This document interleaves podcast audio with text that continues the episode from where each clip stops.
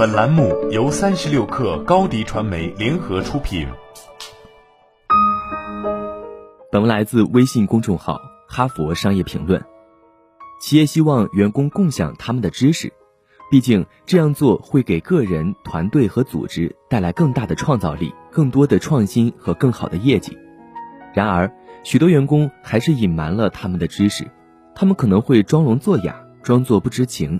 答应共享却从不履行诺言，或者告诉别人他们不能分享，但其实可以。这种现象被称为知识囤积或知识隐藏。我们从两项研究中获得了这些发现，收集的数据来自澳大利亚多家组织的三百九十四位知识工作者，以及中国一家出版公司的一百九十五位知识工作者。我们通过调查询问参与者他们工作的认知程度。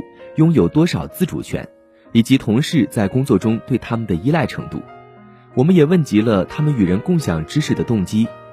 几个月后，我们请参与者报告与同事共享知识的频率，以及他们认为那些知识的有用程度。我们还询问了他们向同事隐藏知识的频率。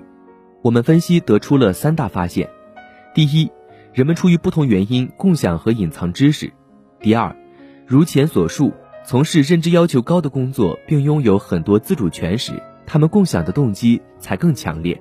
第三，如果他们认为同事过于依赖他们，他们隐藏知识的可能性更大。我们分别说说这些发现。什么因素促使人们共享或隐藏知识呢？在分析有关参与者共享或隐藏知识的动机数据时，我们将他们的反应分为自主性动机，就是指因为感到有意义。或令人愉悦而做某事，和控制性动机就是指为了获得奖励或避免惩罚而做某事。我们的研究结果表明，当员工拥有自主性动机时，知识共享的可能性更大。相反，当动机源于外部压力时，人们更可能隐藏知识。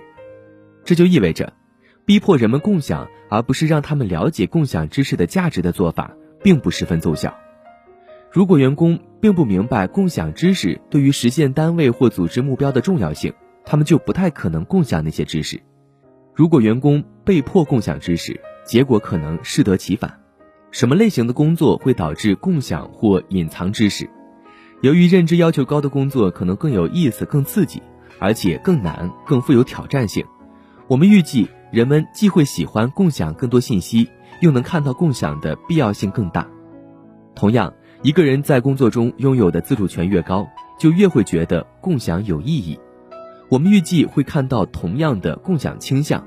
我们的研究结果支持这些想法。工作有高度认知和自主权，他们会更加频繁共享有用的知识。澳大利亚和中国的知识工作者都是如此。除了询问受访者如何向同事共享和隐藏知识之外，我们还问及他们同事是否会依赖他们才能完成工作。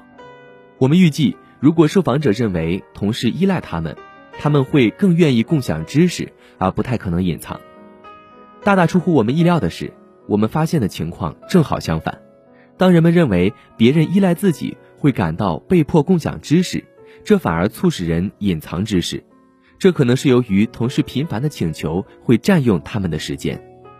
当今社会，时间是十分稀缺的商品，人们通常选择优先处理自己的任务。而不是共享知识，甚至假装没有别人需要的信息。和所有的研究一样，我们的研究也有局限性。首先，我们没有考虑参与者所共享知识的性质。有人可能会说，如果员工乐于共享知识，这可能导致他们共享更多隐性知识而非显性知识。其次，我们的数据局限于员工的自我报告。如果之后的研究能够收集额外的数据，会很好。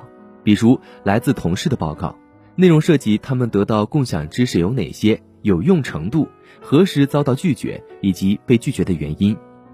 有效的知识共享对于所有组织都至关重要，然而许多知识难以让员工参与进来。我们的研究结果表明，如果管理者希望鼓励更多的共享行为，他们必须把工作设计成让人们愿意讨论自己的知识。好了，本期节目就是这样，下期节目。我们不见不散。